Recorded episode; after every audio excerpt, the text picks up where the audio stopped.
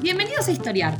Este podcast fue creado y producido por la ASAI, Asociación Argentina de Investigadores de Historia. Un podcast sobre historia argentina, latinoamericana y mundial.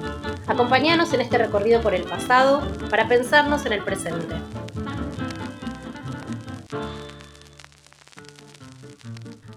Estamos en un nuevo episodio de Historiar. Hoy voy a ser anfitriona de este episodio. Soy Camila Perochena y vamos a estar conversando sobre la revolución de 1810 en el Río de la Plata. Para eso estamos con dos historiadores que han recontra trabajado este periodo. Fabio Basserman, investigador del CONICET y docente de grado y posgrado en la Facultad de Filosofía y Letras de la UBA. Y con Gabriel Di Meglio, investigador del CONICET y actualmente director del Museo Histórico Nacional. Bienvenidos a Historiar. Gracias por estar acá con nosotros. Bueno, voy a arrancar con Fabio. Fabio, me gustaría que nos lleves de viaje a, la Buenos Aires de 1800, ¿no? de, principios del siglo XIX. Quería que nos contaras un poco cómo era esa ciudad eh, en términos sociales, económicos, políticos, y que, y que especifiques qué cambios se produjeron en esa ciudad después de las invasiones inglesas. Bueno, muy bien, bueno, muchas gracias por la invitación. Bueno, lo primero que hay que tener en cuenta que para ver cómo, o para pensar, o para imaginar cómo era Buenos Aires a comienzos del siglo XIX, es que era una ciudad muy distinta a la actual, eh, y sobre todo por la cuestión de envergadura. Cuando uno piensa en una ciudad, piensa en eh, cientos de miles de habitantes o en millones de habitantes. Bueno, Buenos Aires en ese, periodo tenía alrededor de 40.000 habitantes, es decir, lo que hoy entra en una cancha de fútbol. Eso era todo. Entonces, eso hay una, dimensión que hay que tener presente.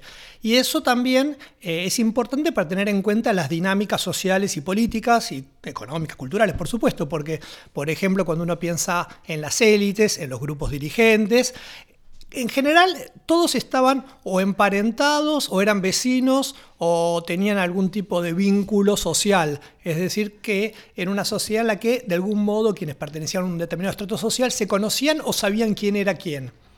Eh, por, otro lado, la ciudad era una ciudad típica ciudad de colonización española, que se dice en planta de amero, es decir, que las calles cuadriculadas, como buena parte de las ciudades argentinas que vienen del periodo colonial, y era una ciudad también mucho más pequeña en esos términos, en los términos eh, geográficos o espaciales, si quieren, no geográficos.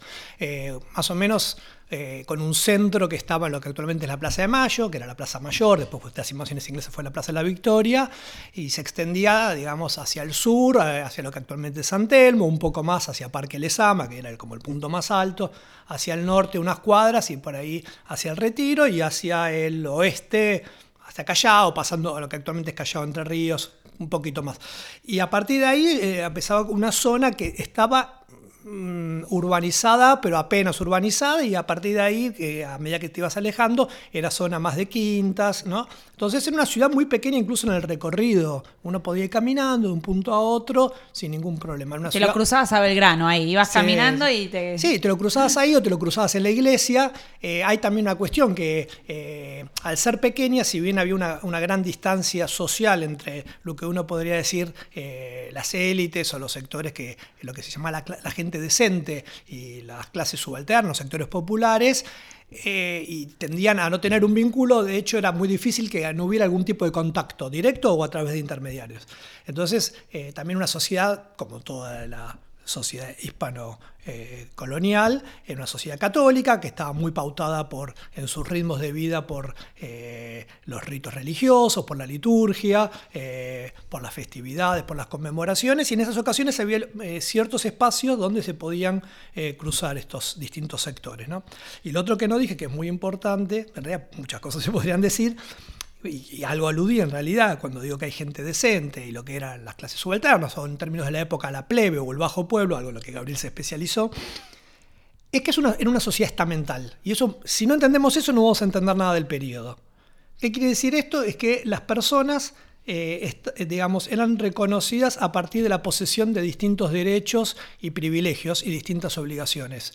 Y que eh, cada una de esas formas de ser concebidas implicaba también, o más bien era consecuencia de cuál era su origen étnico, qué actividad desarrollaba, de dónde procedía y una serie de consideraciones. Entonces, no es que en una sociedad en la que todos eran iguales ante la ley. De hecho, eso era hasta inconcebible. Eh, la igualdad era un disvalor, la igualdad ante la ley, porque se suponía que las personas eran desiguales por distintas razones eh, y que, bueno, entonces lo que había que hacer era que cada uno fuera acreedor de aquello que le correspondía por su condición.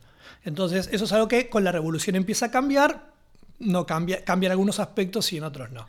Y en las invasiones inglesas pasa que es lo que preguntabas lo otro, algo que es muy importante, que es que la movilización eh, que genera primero la reconquista y luego la defensa, lo que implicó fue la movilización de un porcentaje altísimo de la población masculina de la ciudad, y eso lo que provocó por un lado es una fuerte presencia de los sectores populares eh, en un, eh, digamos, organizados en milicias y sobre todo que muchos de quienes eran sus oficiales eran criollos. Entonces implicó por un lado una mayor presencia de los sectores populares en la vida pública y por otro implicó un cambio de las relaciones de poder entre los españoles, como se decía, europeos o peninsulares y los eh, criollos o españoles americanos o americanos porque empezaron a tener una fuente de poder alternativa. Y eso va a ser decisivo en, digamos, en la semana de mayo cuando eh, se produzca eh, bueno, el cabildo abierto y después la decisión de crear una nueva junta. No, no, es casualidad que Saavedra sea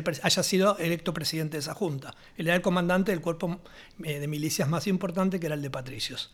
Así que bueno, en realidad hay muchas más cosas sobre la ciudad. Así. Clarísimo, ¿no? Pero eso me gustó y ahora voy a volver al tema de las milicias y te voy a, les voy a preguntar a los dos sobre eso.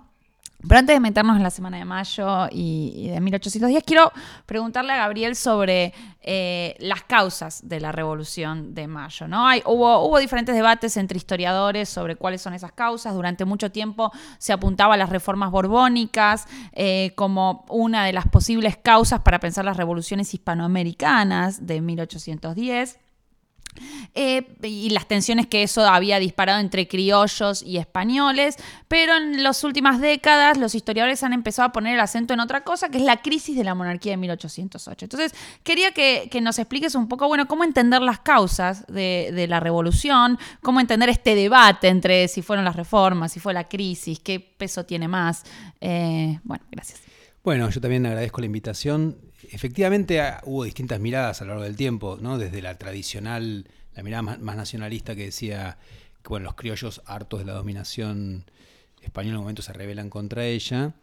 Pero en realidad quienes fueron revisando esa, mirada, por un lado, durante mucho tiempo, como decías recién, eh, se pensó que eran las reformas borbónicas, esta serie de transformaciones que llevó adelante la monarquía española para mejorar su, su administración, obtener más rentas y generar algunos cambios positivos en su monarquía, llevó adelante en la última parte del siglo XVIII las que habían causado una, serie de descontentos que después condujeron a las revoluciones. Y eso se, pensaba sobre todo por la idea de que había habido como una especie de segunda conquista española en la cual mayor, más cantidad de funcionarios eran enviados desde la península y que entonces le habían quitado a los grupos dirigentes locales el gobierno de hecho que habían tenido en América, por ejemplo, en el siglo XVII. Ahora, eso explicaba mal algunas cuestiones, como por ejemplo por qué eh, uno de los territorios más afectados por las reformas borbónicas, como es Lima, después va a ser una ciudad profundamente realista, mientras que territorios que fueron beneficiados por ella, como Buenos Aires o Caracas, se van a volver eh, ciudades revolucionarias.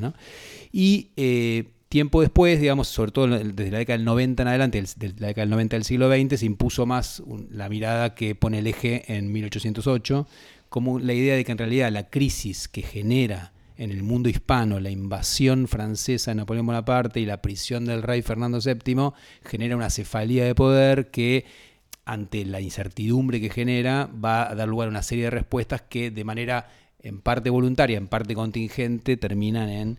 Eh, eh, generando independencias. ¿no? Yo le digo, bueno, la, hipótesis de el rayo en cielo despejado contra una hipótesis de eh, tirar una antorcha en un pasto seco. ¿no? Eh, a mí me parece que, si bien el debate no se da abiertamente, hoy en día podemos discutir fuertemente, sin volver a la idea de las reformas borbónicas, la idea de que 1808 es una gran novedad, porque claramente es un imperio que está en crisis, ¿no? y que los contemporáneos ven en crisis, que vienen proponiendo reformas los letrados hace mucho tiempo, figuras en el Río de la Plata como Vieites o Belgrano vienen anunciando esta crisis hace mucho tiempo, pero no solo ellos, pero sí es cierto que lo que... Eh, las miradas nuevas de la historiografía han derribado de manera más rotunda es la idea de que todos quieren la independencia en 1810, ¿no? Que es una de las miradas que todavía en la escuela sigue siendo muy fuerte y que hace que nosotros tengamos dos fechas nacionales que si no no podemos explicar, ¿no? Porque festejamos 1810 y 1816, qué pasó en el medio. Y en parte creo que para mí el aporte más interesante de toda la historiografía de los últimos años es la idea de haber recuperado ese proyecto autonomista inicial de la revolución, que es, digamos, dejar de depender de España pero no del rey de España, que hoy nos parece algo incompatible, pero que en la época era posible, que es no depender más de la metrópoli, no, tener autogobierno, manejar la propia economía, pero que eso era compatible con una monarquía, con estar bajo el mismo rey, que es muy parecido a lo que después los británicos hicieron con lo que llamó la Commonwealth, donde Australia o Canadá o Nueva Zelanda podían gobernarse a sí mismos con, bajo el rey o la reina de Inglaterra. Y eso, ese proyecto, que sería una especie de monarquía federal, como dijeron algunos historiadores, no funcionó en buena medida porque por el mismo tono de los acontecimientos que empiezan en 1810, porque las revoluciones nadie las controla, muchos van a ir hacia posiciones independentistas mucho más radicales y a la vez la propia intransigencia de quienes combatieron la revolución llevó a situaciones de suma cero en la cual no había posibilidad de, de, sobre todo cuando Fernando VII vuelva al trono en 1814 después de su prisión, no va a negociar nada más que la rendición o la muerte y por lo tanto casi que no deja ninguna alternativa para quienes quieran autonomía que ser independentistas. independencia. Y eso resuelve un poco este hiato que tenemos entre dos fechas nacionales. Perfecto, ahora, ahora voy a ir un poco y sí, sí, eh, de hecho te iba a preguntar sobre eso, porque te iba a preguntar sobre, eh, em, sobre la semana de mayo, es decir, quería que pasemos del proceso al acontecimiento, que nos cuentes un poco qué pasó en esa semana de 1810. ¿Y cuáles eran los objetivos de los protagonistas de, ese contexto? ¿no? Que, y en parte ya eso lo, estuvo adelantando Gabriel. Así que si querés agregar, sumar, eh, eh, eh, relatar un poco este, este acontecimiento. Bienvenido. sí, sí. No, me parece muy importante lo que plantea Gabriel. efectivamente, creo que después de un momento historiográfico, digamos así, en el que se puso el énfasis en 1808, y estuvo bien porque obligó a reconsiderar cómo interpretábamos el proceso en el Río de la Plata y en toda América, o diría, y en toda Hispanoamérica, incluyendo la península. Eh, y ahí aparecieron muchos fenómenos a los que no se le prestaba atención o se los pudo reinterpretar de una manera mucho más interesante. Sigue siendo un problema explicar cómo se pasó de la crisis a la revolución. Porque en algún momento la crisis deja de ser crisis y es una revolución en el sentido de que hay un conjunto de, actores que asumen eh, la conducción de un gobierno y, deciden orientarse en determinada dirección, en contraposición a otras alternativas.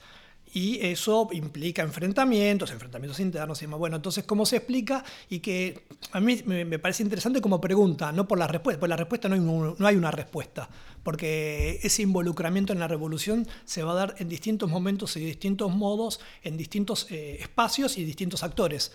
Entonces ahí podemos volver a lo de la Semana de Mayo. La Semana de Mayo es un acontecimiento que ocurre en Buenos Aires y está muy pegado a cosas que están pasando en Montevideo, pero en el resto del territorio, lo que después va a ser Argentina o en el resto del territorio del virreinato, hay como un desfasaje temporal breve. Entonces, eh, ya ahí hay una pequeña diferencia. ¿Ese es el momento que vos decís se pasa de crisis a revolución? Todavía no, no, eso es una posibilidad. Ah. No, para mí, eh, bueno, en el caso de, a ver, cuando asume el gobierno para mí ya hay una, es una revolución, pero eh, cómo se va a ir, eh, va haciendo, eh, se va a delinear de una manera mucho más clara en la medida en que se producen enfrentamientos. ¿no? Entonces, para, ahora hablo de la semana de mayo, pero para poner un par de, de, elementos que pueden ayudar a entender esto. cuando aparece la violencia y la guerra, porque es muy difícil ir para atrás ese es el momento de irreversibilidad, ¿no? Entonces ahí ya se puede hablar de revolución. Claro, porque, eh, bueno, que sea Gabriel está bien, a partir de 1814 es evidente que no, pero en realidad ya era evidente en 1812, ya era evidente en 1811, en muchos aspectos. Era muy difícil. O sea, después que fusilaron a Liniers, todos los que decidieron fusilar a Liniers iban a ser colgados. O sea, que iban a hacer todo lo posible para, no, no, no iba a una negociación ahí. Entonces hay dinámicas que de enfrentamiento que me parece que van orientando. Eh, al principio hay como ambigüedades, no se sabe, pero una vez que entras en guerra, las ambigüedades tienden a atenuarse porque estás de un lado o del otro. Incluso en esas circunstancias hay ambigüedades, porque hay cambio de posición, hay cambio de bando, pero se van delineando campos. Entonces están los que eh, apoyan a la, Junta de los gobiernos revolucionarios, digamos, y, y, quienes apoyan a las autoridades metropolitanas, primero el Consejo de Regencia, después la Corte de Cádiz, después Fernando VII. Entonces ahí se delinean. Después un elemento que yo tomo me parece re interesante, en qué momento uno dice, bueno, se produjo la revolución, no es medible. No es, uno puede tomar eh, en cuestión, digamos, eh, elementos simbólicos, la semana de mayo, el 22 de mayo, el 25. Para mí algo muy mm, importante es en qué momento dejan de considerarse españoles americanos y pasan a considerarse americanos. ¿Vos dirías que ese es un momento que para mí sí, porque. Eh, porque es identitario. y, cambiar una identidad me parece. O sea, cambiar la forma en la cual, cómo vos te concebís, cuando hasta hace poco vos te concebías de otros modos, no se me ocurre cosas mucho más. ¿Y eso cuándo es? Y pues ahí va pasando de distintos modos en distintos momentos. Dame una fecha. No, no, pero te pongo ejemplos de los que no. O, las ambigüedades que hay en 1810. Eh, por ejemplo, cuando Belgrano hace la que se llama la campaña Paraguay y le escribe al gobernador Velasco, que es el gobernador de la Intendencia de Paraguay, le dice algo así como que él sabe que es un español honrado o algo así. Es como que escribe como un, como un, oficio, como diciendo, bueno, usted pudo haber sido engañado, entonces le doy la chance de que nos reconozca. Ahora, si no nos, reconoce, no nos reconoce, la guerra, desolación, muerte. No, no, no, en eso Belgrano no tenía, muy, no, no se quedaba. Pero, ¿por qué le dice eso lo del buen ¿Es una argucia? Puede ser, porque en su correspondencia privada Belgrano habla de godos, habla, ¿no? Pero ¿Por qué públicamente tiene que hacerlo de ese modo? O en el parte, bueno, después vamos a hablar de Castelli, pero en el parte de la batalla de, de Suipacha, eh, cuando él dice cómo triunfaron, alude a una táctica que fue un engaño, qué sé yo, él dice algo así como que eh, sus soldados eran mejores, eran mejores herederos de las tradiciones bélicas españolas que sus enemigos. Un año después nadie diría eso. Claro nadie se, nadie se filiaría, nadie hablaría de Don Pelayo ni ninguna de esas cosas. Eh, eh, hay, hay un corte que si uno lee documentos, hay gente que ya lo, plantea de antes de 1810, hay gente que lo plantea la semana de mayo, hay gente que lo plantea. Pero uno ve cómo se va armando, eh, construyendo identidades que dejan de lado lo español. Y ya para 1811 eso ya está como muy extendido. Pero lo interesante es gente que hasta hace 10 minutos antes se reconocía como español americano. Entonces, en términos, digamos, de si quieres ponerle unas palabras. Entonces, ahí hay algo que me parece que es relevante para tratar de entender el proceso.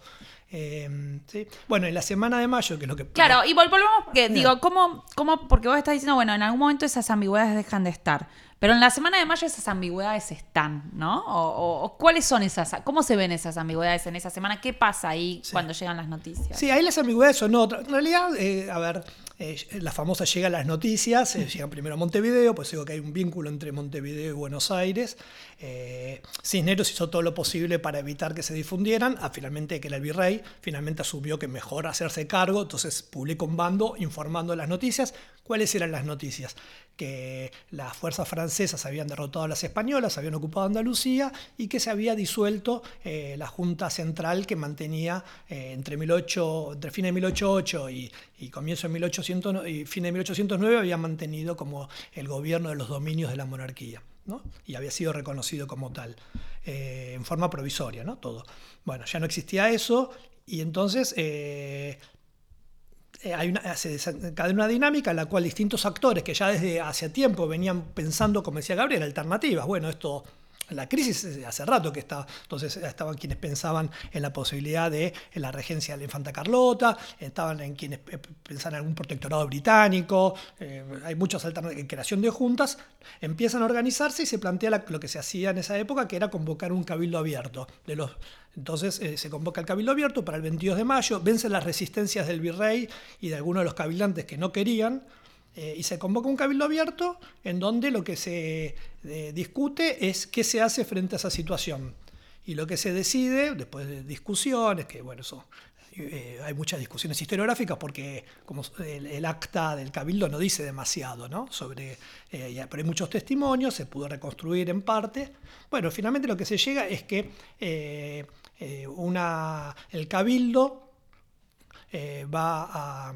Lo que, lo que se termina diciendo es que, bueno, que caducó el gobierno de España, que hay que de algún modo resumir la soberanía en forma provisoria, pero, y ahí es la cuestión, en nombre de Fernando VII y del pueblo.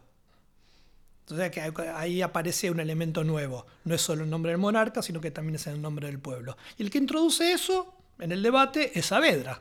En el debate, o sea, porque uno tiene esa imagen a veces también, ¿no? De un poco estereotipada de la cuestión ideológica.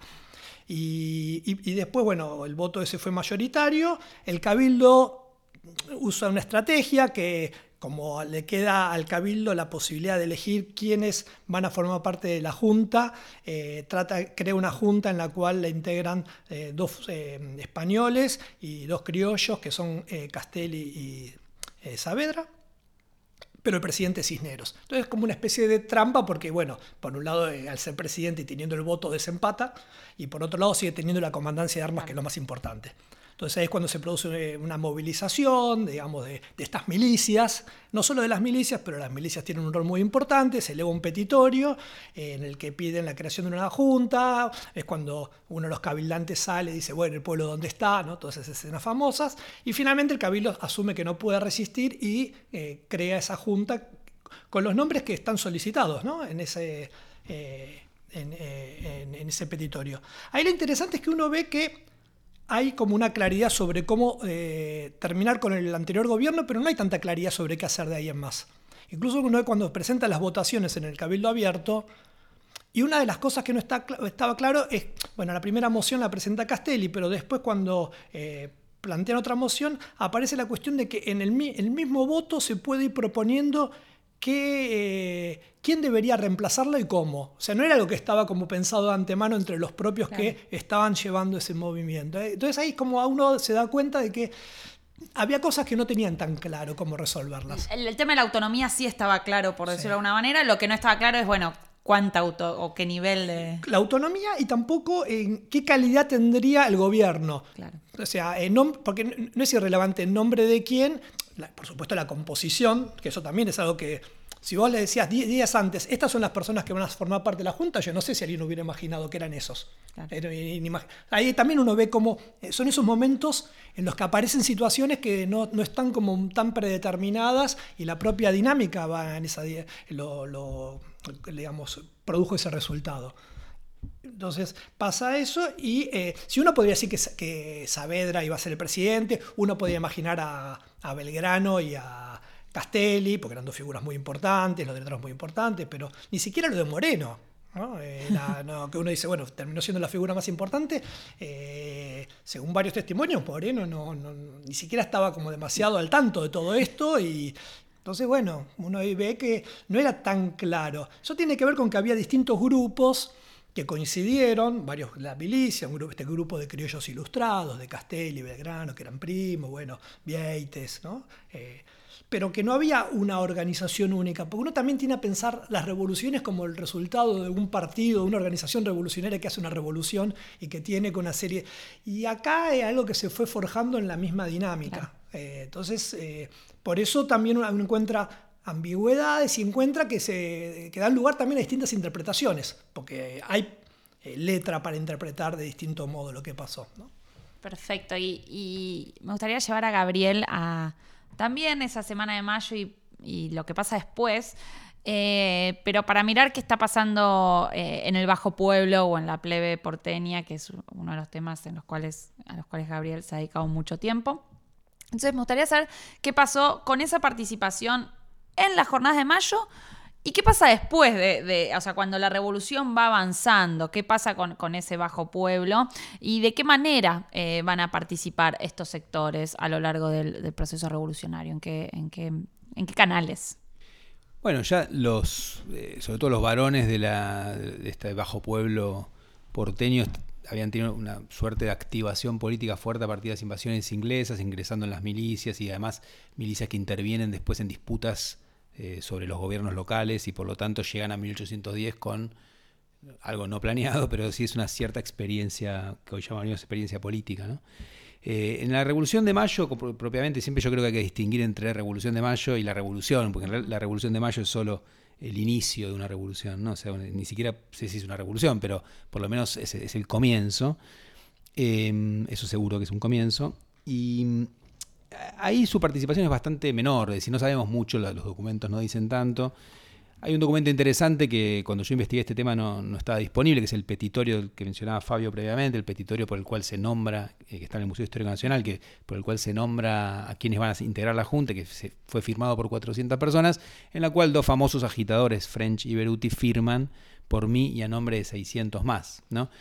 Que si son 600, 200, porque la política la gente tiende a inflar los números, lo cierto es que hay gente que no sabe escribir, que es la mayoría de la población, ¿no? una población de analfabetos, y entonces evidentemente siempre hubo una presencia bastante subordinada, o sea, bastante, digamos, marginal en, este proceso político, cosa que cambia después de, que se inicia la revolución. Y ahí sí, digamos, esta revolución que se hace en nombre del pueblo, no define quién es el pueblo. El pueblo colonial claramente no, era integrado por todos estos señores que se van sumando a la acción política y que cuando empiezan a intervenir más activamente, sobre todo hay un episodio que la historiografía siempre reivindicó mucho, que o eh, trabajó mucho, que son jornadas en, abril de 1811 ante una eh, suerte de empate, digamos, entre dos facciones en las cuales se dividió la Junta, que tradicionalmente asociamos con Saavedra como el sector más moderado y Moreno, ya para entonces eh, muerto, eh, pero sus seguidores, ¿no? Eh, como el sector más radical.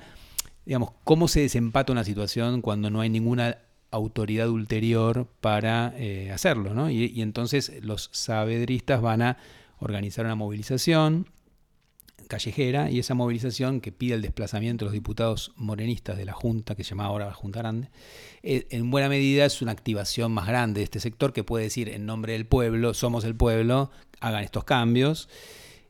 De hecho, amplían, de hecho, conceptualmente, que es el pueblo. Y también ahí, este es un sector que tiene mucha menos ambigüedad en lo que mencionaba Fabio antes con respecto a que es el español europeo, etc. Es mucho más claramente antipeninsular en buena medida porque, creo yo, los muchos rencores sociales que no tienen que ver con la política se hacen políticos, se empiezan a expresar en la política después de la revolución. Entonces, eh, cosas que, por ejemplo, trabajó Mariana Pérez sobre cómo eh, había rencores barriales contra los españoles pobres, no, no, no los más ricos, por las ventajas que tenían en el mercado matrimonial, porque era más prestigioso casarse con un español, ante un mismo crimen un americano lo azotaban y a un español no. O sea, ese tipo de cuestiones que no tienen que ver con la política directamente generan mucho rencor, que, que adquiere un lugar político a partir de 1810 y sobre todo en 1811, y eso genera que, al igual que se, ha estudiado en otros lugares como en Caracas, que haya movilizaciones que claramente son anti-europeas, y yo creo que parte del anti-europeísmo de la revolución es popular, ¿no? Tiene que ver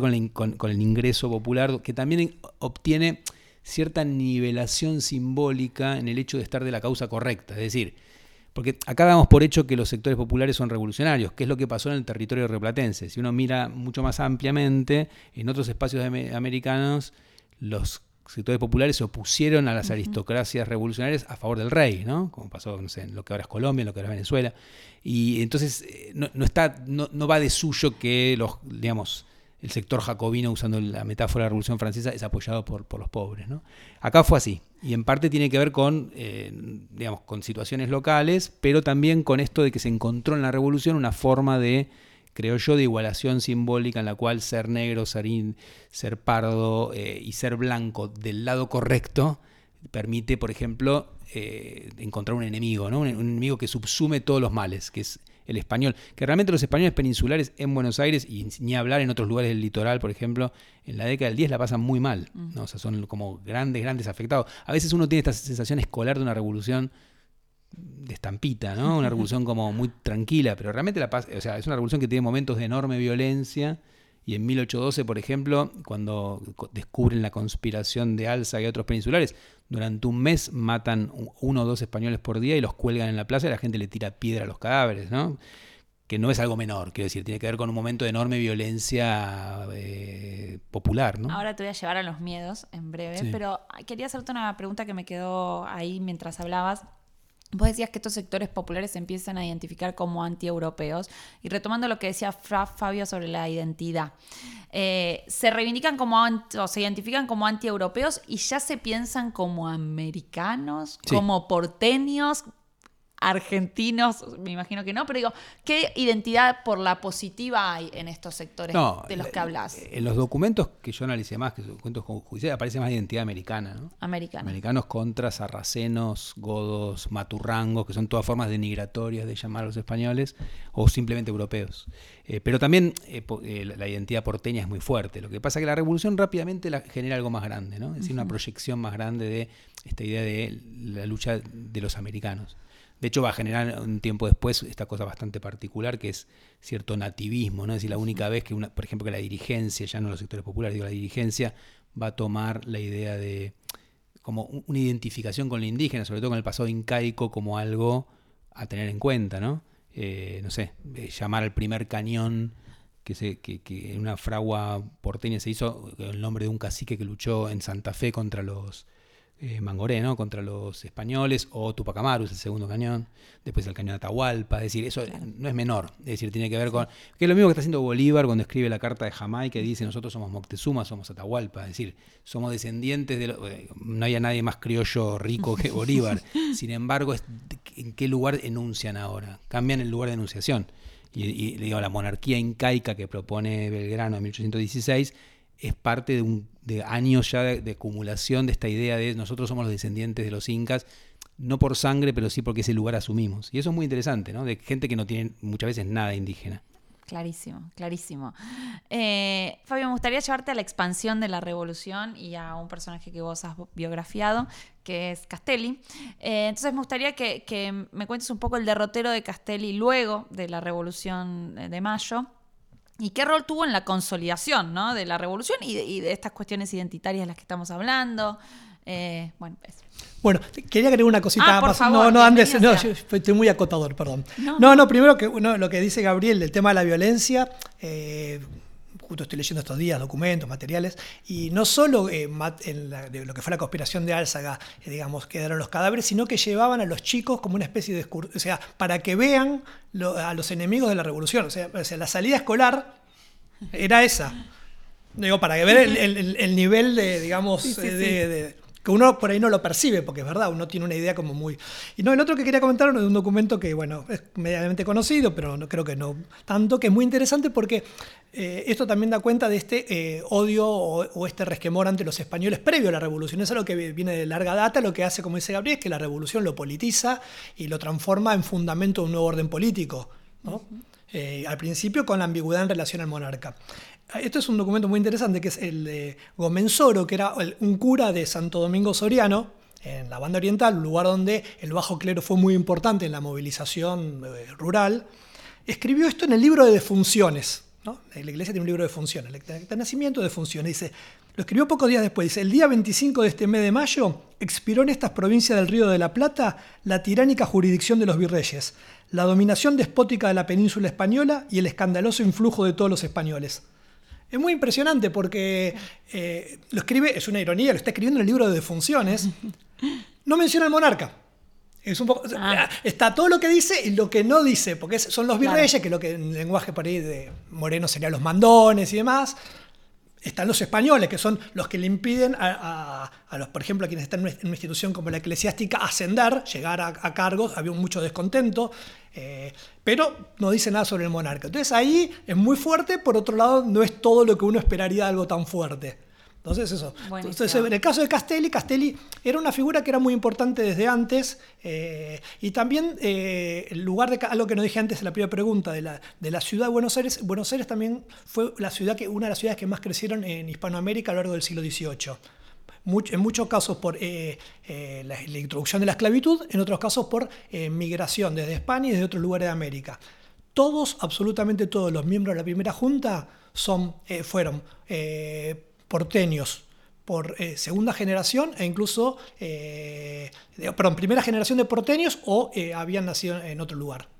O sea, Perdón, primera generación de porteños habían nacido en otro lugar. No es algo menor que todos los que son electos, porque eso habla también de cómo se está conformando esa élite y parte de esta contraposición contra los españones. Castelli era parte de eso, su padre eh, venía de la península italiana, bueno, eh, se había casado con una porteña, eh, Castelli había tenido una buena posición económica, era primo de Belgrano, porque la madre de Castelli era eh, era prima de eh, la madre de Belgrano, estaba, hizo una buena carrera como abogado, eh, como era el reemplazante de Belgrano en el, como secretario del consulado, tuvo una activa actividad como letrado, es uno de los que desde 1800 a comienzos del siglo XIX empieza a, a, plantearse junto a otros criollos, bueno, qué alternativas aparecen, desde las invasiones inglesas, la regencia de la infanta Carlota, no es casual que lo elijan a él para ser el que presente la moción sobre la caducidad del mandato del virrey el Cabildo del 22 eh, de mayo de 1810, lo eligen a él.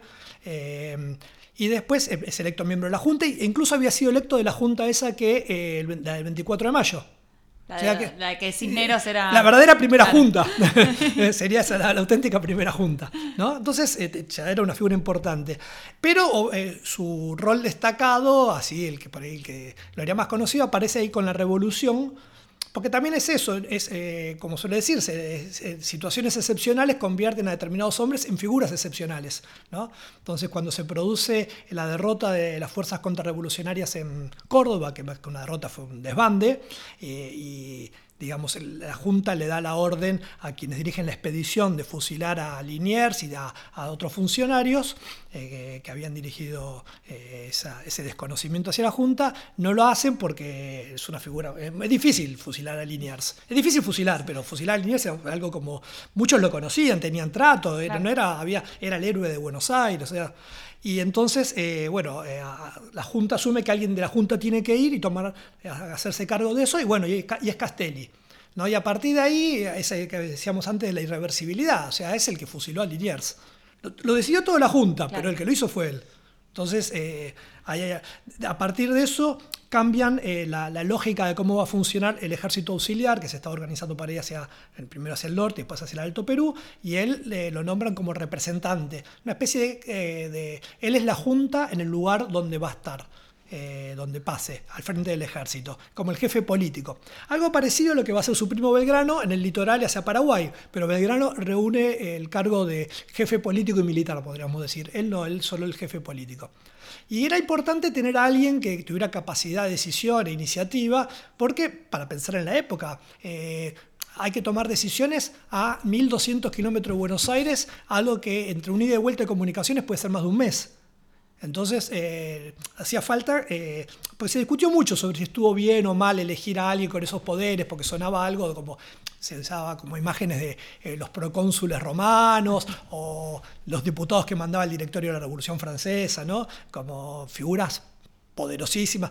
Pero en esas condiciones eh, no se me ocurren muchas otras posibilidades, porque la, la- la situación anterior, que era una junta, bueno, había tenido como de muchas debilidades y muchos problemas. Entonces, bueno, eh, después de la batalla de Suipacha, permitió, y eso también da cuenta de la fragilidad, una batalla que se produce en el sur del actual Perú, perdón, en el sur del actual Bolivia, en el sur de lo que era el Alto Perú, permitió ocupar todo el Alto Perú.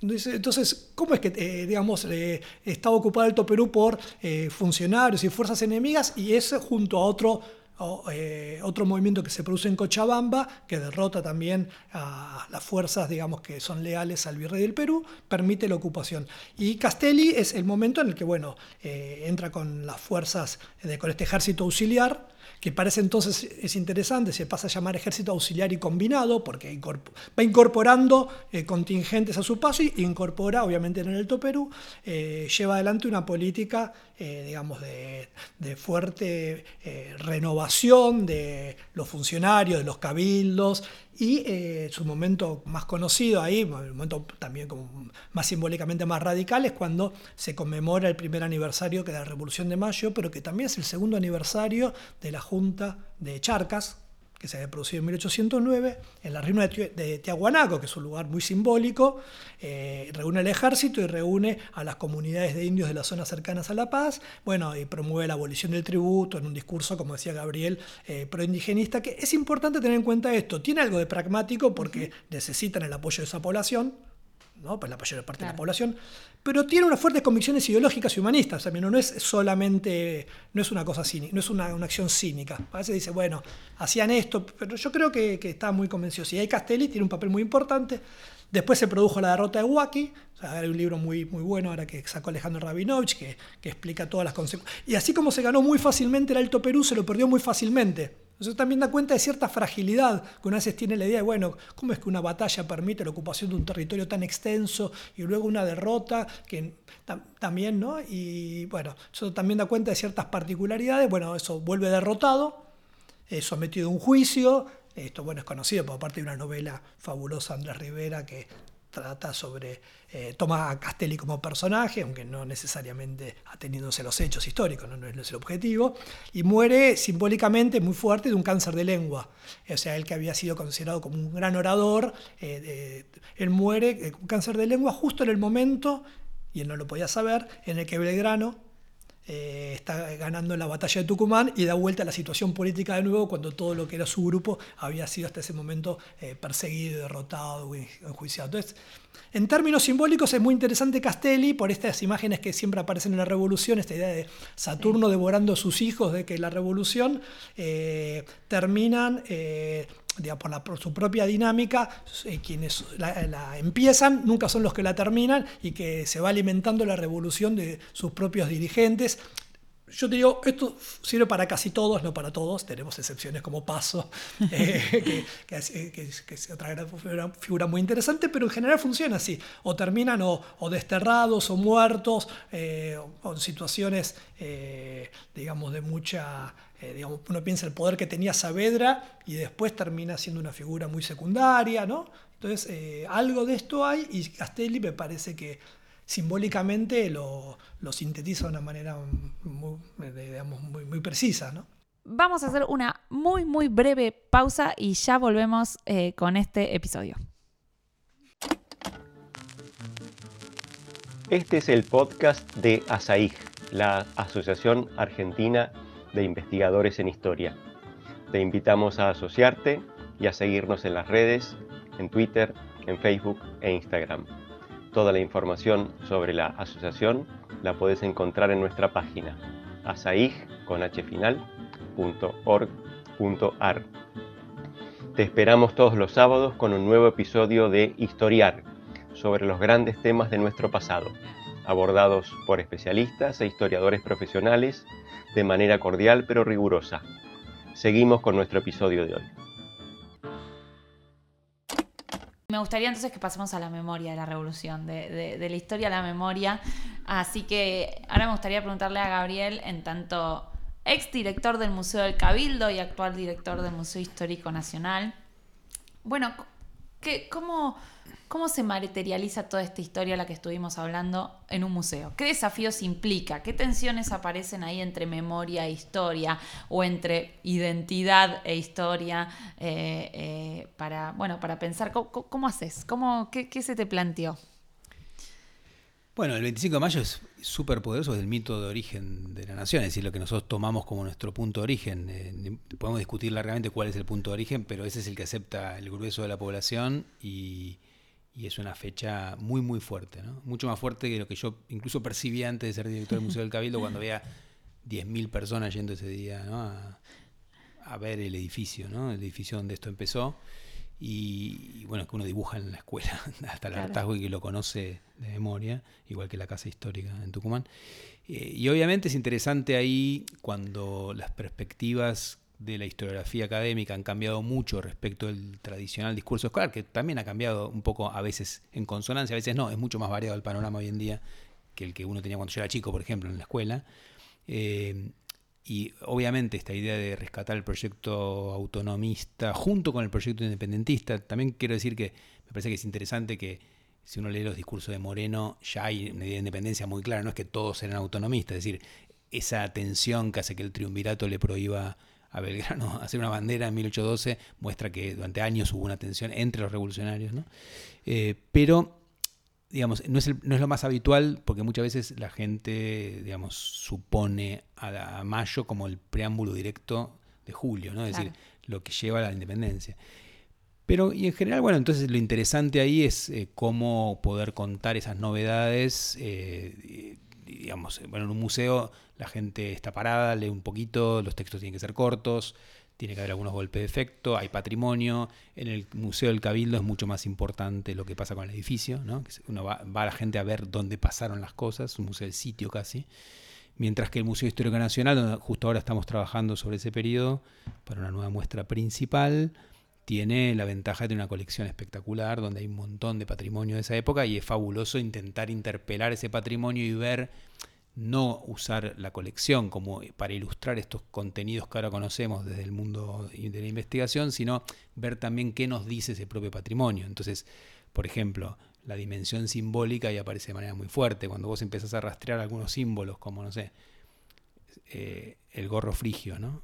O el sol, como aparece en la simbología revolucionaria. Se van haciendo algo muy poderoso, donde, por ejemplo, tenés una medalla que le dan a los vencedores de la batalla de Salta en 1813, que tiene una espada coronada por un gorro frigio. Unos meses después, los, todavía no realistas, pero los fidelistas, digamos, vencen a la Revolución de Belgrano en la batalla de Vilcapugio y el escudo que se aplican, que está en el museo, dice la bola frente de Salta y Tucumán en los llanos de Vilcapugio y tiene un gorro frigio atravesado por dos bayonetas, ¿no? Con lo cual te muestra que eso está en disputa, que no es solamente decorativo como uno puede verlo hoy en día. Y después la cantidad de imágenes, por ejemplo, la tarja de Potosí, es difícil no verla, describirla, está en el Museo Histórico Nacional, pero se la dan a Belgrano en 1813, está coronada por un indígena dando un paso adelante con un gorro frigio en su lanza, ¿no? Y eso, digo, es muy evidente lo que está diciendo. Eh, este gorro frigio tomado de la tradición de la Revolución Francesa o estadounidense está en discusión, que viene de lo que los los esclavos romanos se ponían cuando eran libertos. Es un poderoso como eh, símbolo de esta era de las revoluciones. Lo mismo la interpretación del sol desde como el sol americano y símbolo americano. Entonces me parece que seguir esa línea de la, de la iconografía es algo que no tenés en tantos otros formatos y el museo tiene ahí un diferendo que un libro no tiene. ¿no? Entonces, eh, hacer interactuar eso con una historiografía muy sofisticada y que trata de mostrar la complejidad de un proceso histórico, es difícil porque, digamos, leer parado tiene una... sí, sí, ¿cómo haces para transmitir todo esto que hablamos en una hora, pero en, una, en una pared chiquita? Yo creo que es una de las cosas más difíciles que hay, en mi opinión, que es escribir textos cortos de cosas complejas. Es un desafío, nunca lo vas a lograr bien, pero lo importante es llegar a lo, mejor posible. Eh, pero es, es, muy atractivo, es muy atractivo ir descubriendo el, digamos, sobre todo si vos lográs dividir, y termino con esto, ¿no? A la la interpretación historicista que se hace de las revoluciones a nivel iconográfico, ¿no? es en las pinturas, en las imágenes, años después y que en general en los museos se presenta en conjunto con el patrimonio de la época. Entonces, si vos ves los cuadros que el mismo Museo Histórico Nacional encargó a principios del siglo XX, como el famoso del 22 de mayo de 1810, es muy difícil que vos no pienses a ese cabildo abierto sin ese cuadro. ¿no? Porque es tan poderosa esa imagen, o, los San Martínez pintados por Blanes, ¿no? O, o, toda la iconografía, digamos, que se hizo entre fines del siglo XIX y principios del siglo XX, es tan fuerte, y, o, lo fue durante mucho tiempo en los manuales escolares, hoy ya no sé cuán poderosa es, pero lo fue para generaciones, que cuando vos, como estamos haciendo ahora, la quitas y tratás de mostrar solo las imágenes de la época, te encontrás imágenes, todo es mucho más modesto, ¿no? es mucho más precario, mucho más chiquito, y para mí hay algo muy lindo, y te habla más de la época, te te da a veces esa ilusión que tienen los museos, de que estás en el pasado. Es decir, encuestas hechas en distintos países dicen que la gente le cree más a los museos que a ningún otro tipo de transmisión de, la historia. No sé si en Argentina es así, pero me parece bastante serio porque vos tenés la ilusión de la presencia del pasado, ¿no? claro, el objeto te lleva a ese momento. Y te pasa un eh, poco cuando vos decís estoy ante, no sé, el petitorio de Mayo, el sello del obispo Lué, la cigarrera de Moreno, el tintero con el que Moreno hizo las proclamas tiene un poder, ¿no? Todas las cosas de San Martín, es decir, digamos, son casi reliquias, diría yo, como la gente las consume en el museo.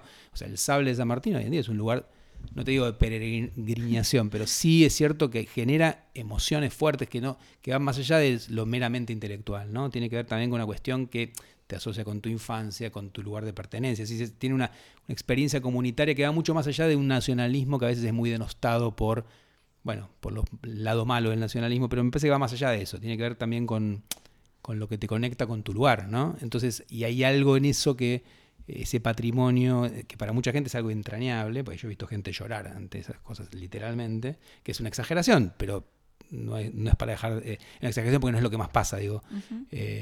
Entonces eh, genera algo poderoso que, con lo cual también hay que, hay que lidiar cuando estás trabajando sobre esas cosas, ¿no? Sí, porque me imagino que debe haber toda una atención en cómo haces para que personas que, van a buscar ahí el mito fundacional, ¿cómo haces para no pinchar el globo, no? Para, digo... Eh, claro, ahí el tema es no tratar el mito como, como falsedad, ¿no? Que es, que es uno de los problemas a veces con, la idea de mito, ¿no? Como, como si fuera que en realidad hubiera una impostura en Mayo. Es decir, Mayo es un mito de que nació en 1811 se lo empezó a festejar en todos lados y no en Buenos Aires, donde había empezado, sino que rápidamente es apropiado por todos. Digo, Uruguay lo festejó hasta la década de 1930, ¿no? El 25 de mayo.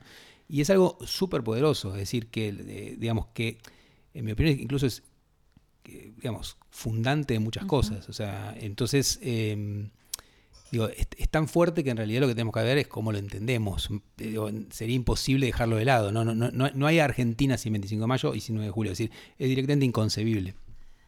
Yo, de hecho, quería preguntarle a Fabio sobre esto, ¿no? Que eh, él lo ha trabajado mucho, que es cómo se construyó entonces ese mito, de eh, cómo la revolución se convirtió en mito, eh, eh, ¿qué nos puedes contar de esto? ¿Qué sostenía esa interpretación del proceso que acabamos de, abordar? Bueno, sí, como dijo Gabriel, fue un mito de inmediato. Y eso tiene en parte que ver con, lo que, señalaba antes de la crisis, algo que planteó Tulio Perindongui hace 60 años exactamente en un libro tradición política española, es que, que me parece que es interesante lo que él está planteando ahí, la, posibilidad que tiene el hecho de asumir que es una revolución, de dotar de sentido a las cosas que estaban pasando poco tiempo antes y que estaban pasando en ese momento, pero también de proyectarse hacia el futuro. O sea, dota de sentido ¿no? la idea de que todo esto que es una crisis, que nadie sabe cuál es la autoridad legítima, que nadie sabe qué va a pasar, que nadie sabe cómo nos vamos a constituir, de pronto empieza a cobrar sentido empieza a, organizar un sentido, pero el sentido no es solo hacia el futuro, porque permite reinterpretar el pasado, el pasado reciente. Entonces, los acontecimientos que eh, se vivían como lo que nosotros llamamos crisis, aparecía como una especie de eh, eh, de cuestión providencial. Es como que Dios nos dio esta situación que nos permite por fin emanciparnos, que si no, no hubiéramos podido. Y la cantidad de testimonios que hay sobre eso es enorme. Yo siempre recomiendo, hay que leer la, la, autobiografía de Belgrano, porque Belgrano va contando todo y con mucha sinceridad. Lo cuenta después y él porque por ejemplo, bueno, puedo compararlo con el de Anfunes, que retocó un poco su autobiografía para que aparezcan cosas que probablemente no pensaba cuando... Pero me parece que Belgrano es muy honesto en eso.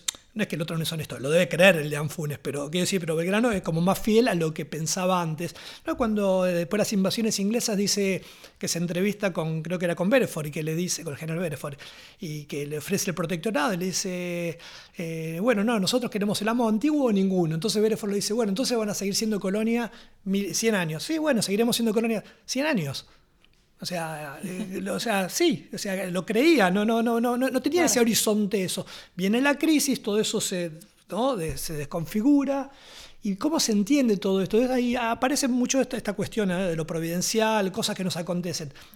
Para decirlo de otra manera, por más sencilla, algo que por ahí era vivido como algo que uno como que se te caía encima, como algo que uno recibió en forma pasiva, el hecho de asumirlo como una revolución lo transforma en algo activo. Es que la propia comunidad que es protagonista de eh, las decisiones y de su destino. Eh, entonces, las, las, primeras interpretaciones de la Revolución de Mayo tienen esta combinación, lo que nosotros llamamos crisis y revolución, ellos lo llaman revolución, pero tiene como dos momentos, la crisis de la monarquía y por otro lado las decisiones políticas, los hechos de armas, que es donde aparece con mucha más fuerza eh, la, agencia humana, eh, la, actuación de, la dirigencia, del pueblo, bueno, hay discusiones. Bueno, el que cambia todo esto eh, en términos narrativos e interpretativos es Mitre, medio siglo después. y la historia argentina, en buena medida, estuvo, la, forma de entender la historia argentina es está muy fuertemente eh, matrizada por la historia de Belgrano, eh, que escribió Mitre entre fines de la década del 50 y de la primera versión hasta mediados de la década del 80, la última. Pero bueno, eso sería otra historia. Pero lo importante es que ahí eh, Mitre lo que plantea es que eh, esto que nosotros pensamos como una crisis, la inexistencia de un sujeto colectivo ya constituido, él lo da por hecho. Hay una nacionalidad argentina que se fue forjando durante el periodo colonial, que por ahí no tenía todavía la forma, pero ya tenía un destino de, que tenía determinadas características, que hasta tenía un territorio. Eh, ¿no? Y entonces, y que hay un pueblo y hay, y hay líderes de, esa comunidad. Y entonces, en esa dinámica, la nacionalidad, la Revolución de Mayo sería el momento, en una especie de toma de conciencia de la nacionalidad de sí misma y que asume ese destino de ser un, eh, una nación libre. Bueno, a partir esa es la matriz interpretativa de la Revolución de Mayo y de la historia argentina. Y en el siglo XX esto va a admitir muchas variaciones porque las variaciones tienen que ver, bueno, cuál es el contenido de la nación argentina, quiénes son los buenos, quiénes son los malos, para ponerlo así en términos simplistas, pero funciona. Y es interesante porque incluso quienes más impugnaron a la interpretación de Mitre, que es el revisionismo, la matriz la, respetan. Lo que hacen es eh, incluso darle mayores contenidos de origen, en muchos casos de origen colonial o de, o de origen popular, o darle más peso a los pueblos del interior, pero la idea de que una nacionalidad constituida o preconstituido destinada a constituirse, no la objetan. Entonces recién a mediados de la década del 80, con trabajos como los de Chiaramonte, eh, que bueno, plantean Digo, algo que voy a decir parece sencillo y no lo es. ¿Qué pasa si sacamos la nación de este relato? ¿Cómo lo entendemos? ¿Qué, actores ¿Qué actor queda? ¿Qué actor queda? Bueno, entonces aparece esta cuestión que hablábamos antes, las ciudades con cabildo, después las provincias, y la idea de que la nacionalidad es algo que se va a ir construyendo a lo, a lo largo del siglo XIX a partir de otros elementos, incluyendo la de la Revolución de Mayo como mito de orígenes ya no de esa patria algo indefinida, sino de la propia nación argentina. Eh, entonces, eh, este sería como en pocas palabras un poco el proceso.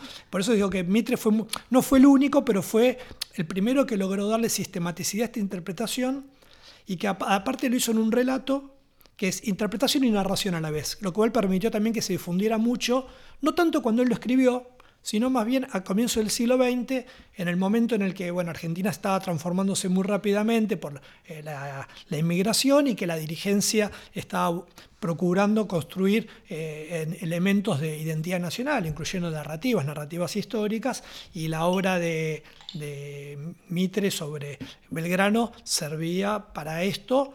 Insisto, para mí es muy importante decir esto. Cuando digo servía, esto parece siempre que es como una operación así como de manipulación. Eh, en algunos casos hay, pero uno puede darse cuenta que no creen demasiado en lo que hacen, pero son creencias muy arraigadas ya, parece entonces. entonces que, y lo que permiten es que se vayan cargando mayores contenidos, entonces el pueblo tiene mayor participación, eh, los pueblos del interior tienen mayor participación, más elementos, pero la matriz está. Incluso muchos de estos elementos están en el propio relato de Mitre. Pero Mitre le da un rol muy importante al pueblo movilizado en, su interpretación, no como va a hacerlo después otra, ¿no? Entonces, ese sería un poco el, movimiento. Y hoy en día, bueno, estamos en una situación en la cual la historiografía plantea, bueno, puso en cuestión eh, esta interpretación de Mitre, ¿no? del sentido, bueno, no, no existe una nación, no, no, existía una nación, no existía una nacionalidad, no, obviamente no hay un destino lo que se, plantea mucho más es, bueno, ¿qué alternativas aparecían? No era natural que del virreinato surgieran cuatro naciones. Tampoco, y esa es la otra cuestión, tampoco es algo delirante que haya sucedido eso. O sea, que, decir, que, no, que no sea natural no quiere decir que se pudo pasar cualquier cosa. había alguna identidad previa que explica esa... Ah, identidades, oh. intereses, conflictos. Cuando uno ve cuáles son, cómo se... A ver, el virreinato cuando fue la Revolución de Mayo tenía 34 años nada.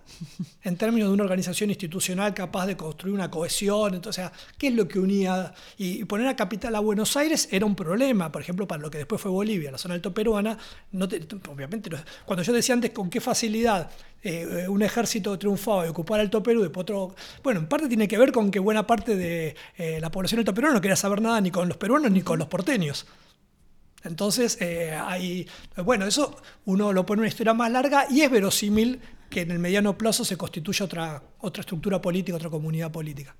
Sí, por supuesto, Gabriel. No, quería agregar una cosa antes de terminar, que es que me parece que hoy en día hay tanta producción sobre este tema en toda América, ¿no? Y también en, todo el territorio que hoy es argentino, que hoy lo bueno que tenés es que vos podés tener una mirada realmente de, muchos centros a la vez, policéntrica, de, esta historia, que es necesaria para entenderla, porque efectivamente digamos, si bien la revolución empieza en Buenos Aires, enseguida necesitas mirar calidoscópicamente, no tienes que mirar como varios frentes a la vez para poder entender lo que pasó, porque es tan violento lo que ocurre y tan disruptivo y a la vez hay tantos frentes simultáneos que todos los actores en los distintos escenarios tienen en la cabeza que te obliga, y eso es algo difícil de narrar y algo difícil de entender, pero tenés, digamos, tenés que mirar muchas cosas a la vez y además tener en cuenta que los protagonistas tenían España en la cabeza, Europa en la cabeza, a las otras revoluciones de las cuales había noticias y que los rumores corrían todo el tiempo y se saben noticias verdaderas y falsas, que hace de esta época que siga siendo una época tremendamente apasionante para, para, leer sobre ella, ¿no? Es decir, es inagotable porque todo el tiempo aparecen cosas nuevas, distintos actores, distintas formas de mirar y distintos espacios que no conocíamos antes y que ahora con otras investigaciones van apareciendo. Apareciendo quiero decir, se van revelando cosas que ocurrieron. Y en ese sentido me parece que si bien uno dice una y otra vez se vuelve a mayo, ¿no? Y a, lo que empieza en mayo, no es un tema que se haya agotado históricamente ni que probablemente se agote nunca. Y además cada presente le hace otras preguntas diferentes, lo cual es una obviedad, pero pensemos que es el tema sobre el que más se escribió en Argentina, lejos, ¿no? Es decir, porque es todo el tiempo se vuelve ahí. Entonces, eh, es notable cómo una y otra vez podés encontrar otras maneras de, que te interpele ¿no? y, de, y de, buscarle explicaciones. Y antes de, que sueltes el micrófono, Gabriel, em, la, la muestra de la que hablabas, iconográfica en relación con la revolución, la simbología, ¿ya se puede ir a visitar al Museo Histórico Nacional? No, no, no. Eso estamos trabajando ahora para, si todo sale bien, para julio Perfecto. de este año 22, que es que en realidad no es sobre la iconografía, es sobre el cuenta el periodo de El 1810 a 1817, 1808 empezamos también, pero digo, este, hay un acento en, tratar de ver, por ejemplo, no sé, eh, cuento una cosa, vos tenés el escudo de la. Sí, el, el escudo que hoy usamos en este país como escudo nacional es el escudo de la Asamblea del año 13. El otro día con- nos habían dicho que abajo había otra cosa, hicimos rayos, o sea, una foto de rayos X y eh, debajo está el escudo del rey, o sea que le pintaron el escudo arriba, ¿no? Arriba del escudo de Carlos III. Entonces, si querés más símbolo que eso, de que están haciendo algo nuevo, de que en realidad, como decía Fabio, no hay vuelta atrás ya antes, para los que hacen eso, es, es muy evidente. Es decir, esas marcas materiales hablan mucho de lo que está en juego en una época, ¿no? Porque no, no es menor, puedes hacer otro escudo distinto. Este, Espectacular, sí. espectacular. Bueno, les agradezco mucho por haber venido eh, y nos encontramos en otro episodio de Historiar el sábado que viene. Hasta luego y gracias por venir.